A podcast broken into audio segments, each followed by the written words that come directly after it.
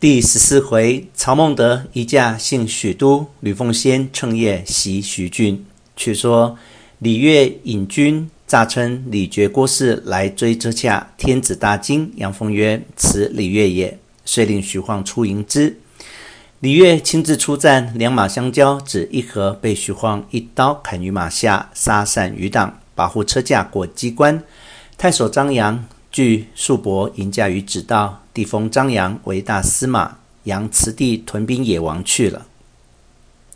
帝入洛阳，见宫室烧尽，皆是荒芜，满目皆是蒿草。宫院中只有颓墙坏壁，命杨凤且盖小宫居住。百官朝贺，皆立于荆棘之中。诏改兴平为建安元年。四岁又大荒，洛阳居民仅有数百家，无可为食，尽居城外。剥树皮，掘草根食之。尚书郎以下，皆自出城巧采，多有死于颓墙坏壁之间者。汉末气运之衰，无甚于此。后人有诗叹之曰：“血流荒荡白蛇王，赤之纵横游四方。秦怒竹幡新社稷，楚驱推倒李丰疆。朝廷懦弱奸邪起，气色凋零盗贼狂。看到两京遭难处，铁人无泪也凄惶。”太尉杨彪奏帝曰：“前蒙将诏，未曾发遣。今曹操在山东，兵强将胜，可宣入朝，以辅王室。”帝曰：“朕前期将诏，卿何必再奉？今即差人前去便了。”彪领旨，即差使命赴山东，宣召曹操。却说曹操在山东，闻知车驾已还洛阳，据谋士商议，荀彧进曰。昔晋文公纳周襄王而诸侯服从，汉高祖为义帝发丧而天下归心。今天子蒙尘，将军曾因此时首倡义兵，奉天子以从众望，不是之略也。若不早图，人将先我而为之矣。曹操大喜，正要收拾起兵，忽报有天使击招宣诏。操宣诏，刻日兴师。却说帝在洛阳，百事不备，城郭崩倒，欲修未能。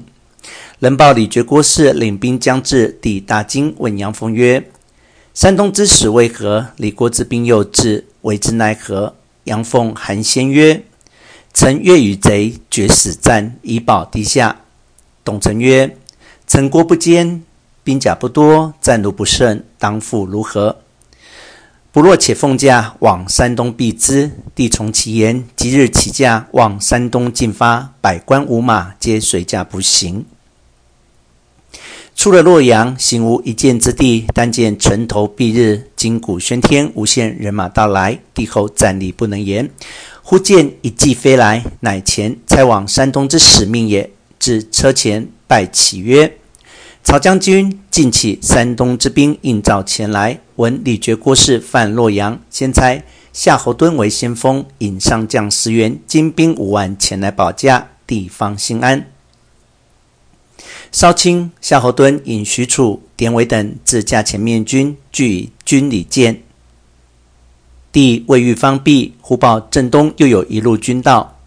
帝即命夏侯惇往探之，回奏曰：“乃曹操部军也。”须臾，曹洪、李典跃进来见驾。通明毕，洪奏曰：“臣兄知贼将近，恐夏侯惇孤立难为，故又差臣等背道而来协助。”帝曰。曹将军真社稷臣也，遂命护驾前行。探马来报，李傕郭汜领兵长驱而来。帝令夏侯惇分两路迎之。惇乃与曹洪分为两翼，马军先行，步军后随，尽力攻击。爵士贼兵大败，斩首万余。于是请帝还洛阳故宫。夏侯惇屯兵于城外。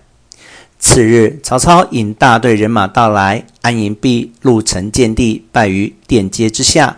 帝赐平身，宣谕慰劳。曹曰：“臣向蒙国恩，科斯土豹，今绝世恶贼，罪恶贯盈，曾有精兵二十余万，以顺讨逆，无不克节。陛下善保龙体，以社稷为重。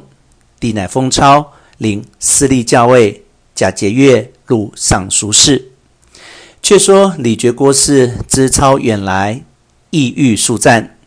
贾诩谏曰：“不可。操兵精将勇，不如降之，求免本身之罪。”傕怒曰：“你敢灭吾锐气，拔剑欲斩许？众将劝免，是夜贾诩单马走回乡里去了。